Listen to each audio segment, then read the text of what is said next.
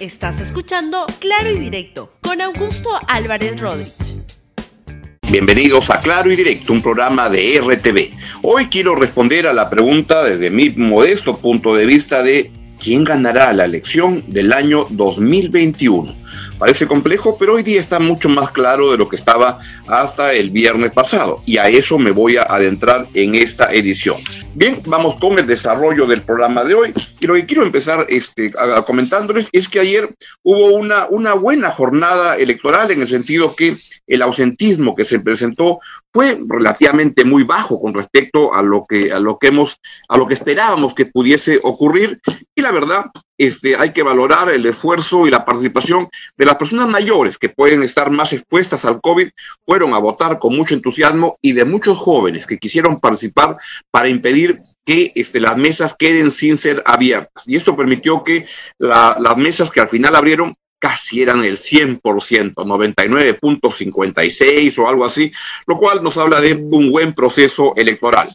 Ahora bien, ¿qué es lo que pasó y qué es lo que puede implicar para el futuro? Es lo que les voy a contar en esta edición especial de Claro y Directo en RTV. Lo primero, veamos el, conteo rápido de Ipsos a nivel nacional de que cerraron ayer. Y eso, pongámoslo por favor, lo que nos da cuenta es de una votación en la cual Pedro Castillo llegó al 18.1%, Keiko Fujimori 14.5%, Rafael López Aliaga 12.2% y Hernando de Soto 10.7%. Ya luego sigue John Gilescano con 9.8 y Verónica Mendoza con 7.9. Ustedes se preguntan, este, ¿qué es lo que puede implicar todo, todo, todo esto, pues puede implicar muchas cosas, pero créanme, yo le tengo muchísima confianza a este conteo rápido que hace eh, Ipsos en cada elección y siempre ocurre que van a ver dentro de un mes y medio,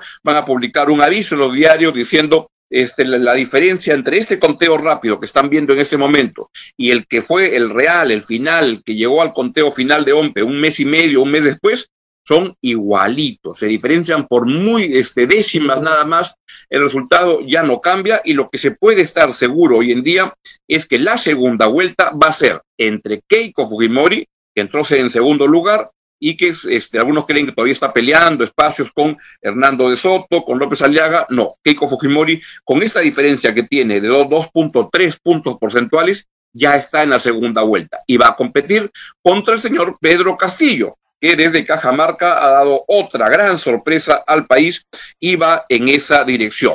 Tenemos otra cuadro del otro cuadro del conteo rápido al, al 90%, y es el mismo, ese no, no, no tiene sentido. Pasemos ahora a, los, a este mapa que se ha divulgado en el cual se ve qué candidato ganó en cada región. Y el color rojo es ciertamente el de, el de Pedro Castillo. Y uno puede pensar a primera vista que el país se ha teñido de un color, del color que le hemos puesto acá a Pedro Castillo, el color rojo, y el azul que está ahí al medio, la libertad, este es ah, el partido de César Acuña, y luego este George Forsyth tiene la parte verde de la, de la selva y a John Gilescano ese moradito que es EICA. Y este, así es. La verdad es un cuadro que puede ser muy engañoso. ¿Por qué? Porque lo que no estamos ahí viendo es que, si bien parece una marea roja muy amplia, muy extendida, lo que en verdad es una marea que la profundidad es muy baja, porque solamente tiene un 18% de, de voto a nivel nacional. Y acá lo que ocurre es que los dos primeros que pasan a la segunda vuelta, que son los señores Pedro Castillo y la señora Keiko Fujimori juntos representan algo así como el 33%, un tercio de la, votación, lo cual es realmente bajísimo. Y esto implica que entran con muy, muy poco respaldo a la segunda vuelta y tienen que construir alianzas, tienen que ver cómo capturan voto por delante, porque de lo contrario no la hacen. Vamos al Congreso es la cual la, la, votación que sale para el Congreso de la República y lo que aparece es lo que están viendo ustedes en pantalla, donde lo que se ve es que hay un voto, que hay dos partidos que tienen una, una votación relativamente alta, que son Perú Libre, el partido de Castillo con 12.8, Fuerza Popular con 12.1, Renovación Popular de López Aliaga con 9.9 y Acción Popular con 9.7. Pasemos mejor al otro cuadro, que es el más relevante, que es el número de curules que tendría cada uno de los partidos. Y la fuerza mayoritaria, relativamente mayoritaria, pero no con mayoría en el Congreso, sería la de Pedro Castillo, que tendría 28 curules, seguido de la, el partido de ah, Acción Popular, que tendría 23 curules, y luego sigue Fuerza Popular, el de Keiko Fujimori, que tendría 16 curules en el próximo Congreso. Así es como viene la mano y lo que tenemos es un Congreso tremendamente eh, fragmentado, atomizado, lo cual es una señal de que lo que hemos visto en este periodo de peleas entre el Congreso y el Ejecutivo se va a repetir en el próximo lustro y quizá con mucho más intensidad. Vamos con algunas de las reacciones que han tenido varios de los protagonistas de esta jornada electoral, empezando porque quedó primero el señor Pedro Castillo, que lo que dijo fue, el pueblo peruano se acaba de quitar la venda de los ojos. Véanlo por favor desde Cajamarca. Allá en ese, en ese último sitio,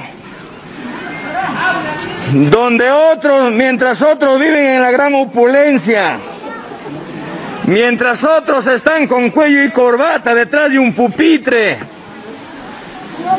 están con una vida lujosa, mis hermanos que hoy en día depositan la confianza en un hombre del pueblo y que día a día se muerden las uñas esperando que llegue un pan, yo quisiera extender no solamente mi saludo, sino mi eterno agradecimiento. Hoy al pueblo peruano se le acaba de quitar la venda de los ojos. Muchas veces nos han dicho que solamente los politólogos, los constitucionalistas, los eruditos políticos, los que tienen grandes pergaminos, pueden conducir un país, han tenido el tiempo suficiente, ha habido el tremendo espacio, décadas, bastantes lustros, pero ¿cómo dejan al país? Porque la gran alianza para sacar adelante al país no son obedeciendo a planes políticos programáticos que dicen que esto le salva al país. La gran alianza se tiene que hacer con el mismo y el verdadero pueblo peruano.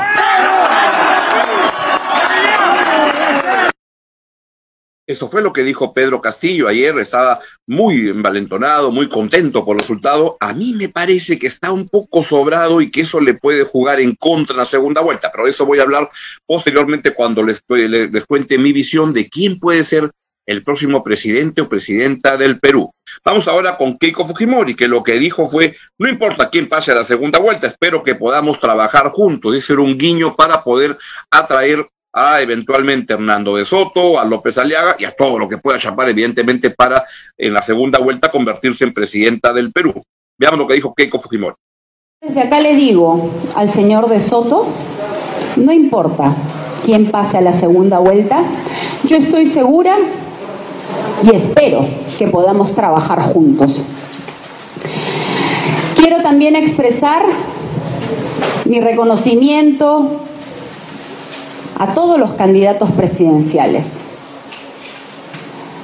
Sabemos que esta campaña ha sido muy difícil y faltan pocas horas para saber quiénes iríamos a una segunda vuelta.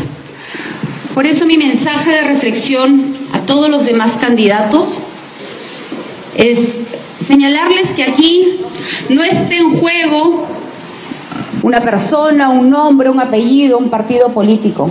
No. Aquí lo importante es lograr consensos y buscar una agenda legislativa única, priorizando los temas de salud y economía. Yo no sé quién pasará la segunda vuelta, esperamos ser nosotros y así con entusiasmo, con optimismo y también con humildad.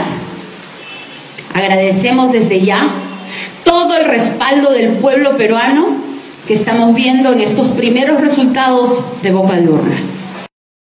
Paradojas de la vida, Hoy Keiko Fujimori está más cerca de ser presidenta del Perú que hace el, cinco años. Ella es la tercera vez que llega de manera consecutiva a la segunda vuelta electoral. Llegó el año 2011 con Ollantumala, llegó el año 2016 con Pedro Pablo Kuczynski, perdió con los dos, y cuando llegó con Kuczynski llegó con una votación en primera vuelta de 39%. Hoy solo tiene 14%, 14, 14.5%, y sin embargo, Cosas de la Vida está más cerca de ser presidenta que hace cinco años, y Cosas de la Vida, paradójicas, luego de una actuación pública terriblemente mala para el país, reconocida por todos en el lustro pasado, donde se volvió el principal obstáculo para la gobernabilidad peruana, es este, eso yo pensaba, como muchos, que le iba a afectar.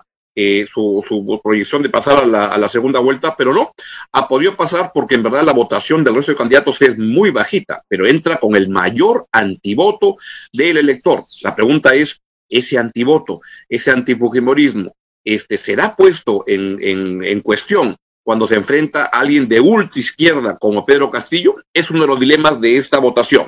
Y luego también quiero darles a conocer lo que ha dicho Hernando de Soto, que uh, dijo lo siguiente, la está llegando entre tercer y cuarto puesto, y dijo, es evidente que el margen es bien estrecho, y acaba de ir a su casa, ¿saben quién?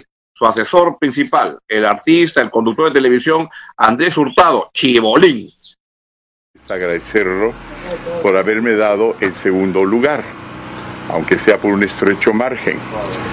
Y en tercer lugar, sencillamente decirles que he venido para ser lo más cortés posible, pero prefiero pronunciarme una vez que esos márgenes se han definido con mayor precisión. Evidentemente, si me ponen en segundo lugar, quiere decir que estoy entrando a la segunda vuelta. Entonces, en ese sentido, eh, estaba muy agradecido con el pueblo peruano. Pero, eh, como les he dicho, eso es una encuesta. Todavía no es, no son con actas. Vamos a ver qué dicen las actas y en ese momento mi reacción tendrá mucho mayor, mayor valor de lo que yo, que la base por el momento que es solamente una encuesta. ¿Qué partido se enfrentaría con Pedro Castillo? Es alguien que tiene, digamos, una política totalmente distinta a la de usted. ¿Cómo toma eso? Ah, me parece que es interesante ahora sí, en lugar de comparar a 19 candidatos uno con otro, es más, más interesante comparar a dos. Bien, ¿qué fue lo que pasó ayer? Lo que pasó ayer es ese resultado en el cual los que pasan a la segunda vuelta son Pedro Castillo y Keiko Fujimori. No tengan la menor duda que eso va a ser así. La pregunta ahí que surge es cómo se llegó a ese resultado. Primero, ¿por qué Castillo triunfó? Y ahí creo que, en primera vuelta nada más, creo que lo que ocurre es una, una, hay una interpretación doble. Primero, no creo que haya sido Castillo necesariamente el que triunfa, sino que hay un país que está muy molesto con lo que viene ocurriendo durante la pandemia y antes de la pandemia. Y es uno de los temas que se va a discutir en esta segunda vuelta. La historiadora Carmen Maqueboy tuvo la gentileza de enviarme ayer un corto pensamiento suyo donde dice lo siguiente. Somos una república agrietada, compuesta de múltiples realidades y sensibilidades que requiere liderazgos con propósito y objetivos. Hago votos porque se forjen en estos momentos de prueba e iniciamos un gran debate en torno al bienestar de ese Perú olvidado y no escuchado. Hay evidentemente un Perú olvidado y no escuchado que anda en busca de un candidato y que lo ha encontrado en Castillo porque se dieron así las cosas. Pudo tener otro nombre antes, pudo haber sido Ciro Galvez, pudo haber sido cualquiera. Es un país buscando alguien en quien expresar su profundo malestar y la búsqueda de cambio de las cosas. Y es un dato inescapable que de manera inequívoca nos dice que hay un gran, hay una gran parte del Perú que está muy, muy, muy molesta.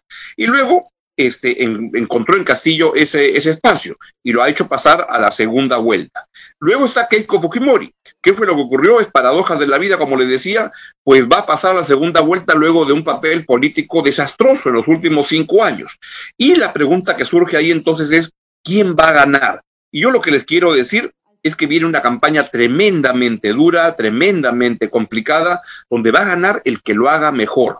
Los dos tienen, Keiko Fujimori y Pedro Castillo, posibilidades de ser presidentes del, Perú. Y el que va a ganar es el que haga, tenga mejor estrategia en esta campaña. Lo que quiero decir es que los dados no están jugados para que gane uno u otro, sino que cualquiera de los dos puede ganar en una campaña que va a tener varios ejes. Por ejemplo, un eje es el tema conservador, religioso, donde lo que se ve es que tanto Keiko Fujimori como Pedro Castillo son dos personas muy conservadoras y especialmente en temas como de libertades individuales, como matrimonio entre personas del mismo sexo, como aborto, etcétera. Temas como esos, los dos son tremendamente conservadores. ¿Dónde se distinguen? En la parte económica. Y el tema económico es un tema que va a ser medular en la posición y en el debate entre los dos. Mm. Keiko Fujimori, por ejemplo, viene con un discurso en que no quiere cambiar nada de la constitución en el capítulo económico y lo que quiere hacer Pedro Castillo es tirar al tacho la, la constitución actual, especialmente el capítulo económico, y rehacer otro tipo de enfoque económico. Viene con un discurso muy radical que implica expropiar empresas, que implica un cambio absolutamente, radicalmente distinto en lo que concierne a lo que han sido las últimas tres décadas de manejo económico en el Perú. ¿Será eso relevante? Pues creo que ahí va a estar el eje principal de esta campaña. Y también creo que va a haber una gran discusión sobre posiciones políticas en torno a, a Sendero Luminoso. Keiko Fujimori va, a tratar de utilizar todo el discurso fujimorista y se le ve que cada vez está más cercana a su padre y su padre debe estar muy contento ahora porque luego que su mm. hija se distanció de él políticamente en los últimos años, acá se pegó mucho a él, usó la imagen del padre y papá debe estar diciéndole desde la de héroes, papá lo sabe todo y recordándole eso a su mm. hija este, Keiko. Pero lo que va a haber y en el otro lado hay un discurso antiterrorista muy fuerte ahí. En el otro lado lo que hay es el caso de eh, Pedro Castillo, que sí tiene vinculaciones con el Movadef, que es el brazo legal, digamos, que pretende ser legalizado de Sendero Luminoso, de eso no hay ninguna duda, y en la cual el, el, señor Pedro Castillo en las entrevistas no, no niega que tiene esa vinculación con el Movadef y fue clave en el mm. enfrentamiento que tuvo la huelga de maestros, que estuvo como uno de sus, tuvo uno de sus líderes, a Pedro Castillo, él es un, profesor, y utilizó todo el, soporte del Movadef para plantear eso, eso planteamiento. ¿Quiere decir que este Pedro Castillo es un terrorista? No, no quiere decir eso. Quiere decir que tiene lazos muy cercanos con un grupo como el Movadef, que sí tiene una vinculación con Sendero Luminoso, Sí, eso es absolutamente verdad y va a ser otro de los temas en esta campaña. Y es ahí donde vamos a caminar. Por tanto, ¿quién puede ganar la elección? ¿Quién puede ser presidente del, del, Perú? Primero, no tengan duda de que va a ser uno de los dos, o Pedro Castillo o Keiko Fujimori. Y es en esa encrucijada en que nos pone la historia en un país complejo, misterioso, pero que en el fondo es un país, el nuestro, el Perú, con personas, mucha gente muy olvidada que no la pasa bien y que hay que eh, ver cómo se puede, cómo se debe hacer que estén en la agenda, en la parte medular de la agenda, cómo tener un contrato social que permita mejorar la calidad de vida de la gente más pobre del Perú de manera este, urgente, porque es una verdad y hay demandas legítimas que no han sido este, este, enfrentadas, a pesar de todas las mejoras que han habido en las últimas décadas. Y por otro lado, ¿cómo lograr eso sin desincentivar y sin dejar de promover la inversión privada? Y aquí hay el choque de dos este, visiones sobre ese tema. El de Pedro Castillo, el de Keiko Fujimori, tienen una mirada muy distinta de lo que va a ser, lo que debe ser el manejo de la economía y ahí se va a decidir, creo yo, la segunda vuelta electoral del sorprendente año 2021. Ahí lo dejo y ahí lo dejo y les deseo lo mejor a todos a todos nosotros. Cuídense mucho y lo que les pido es que sean especialmente solidarios con las personas que menos tienen y que peor la están pasando en este momento de pandemia, de hambre, de pérdida de empleo. Chao, chao. Gracias por escuchar Claro y Directo con Augusto Álvarez Rodríguez. Suscríbete para que disfrutes más contenidos.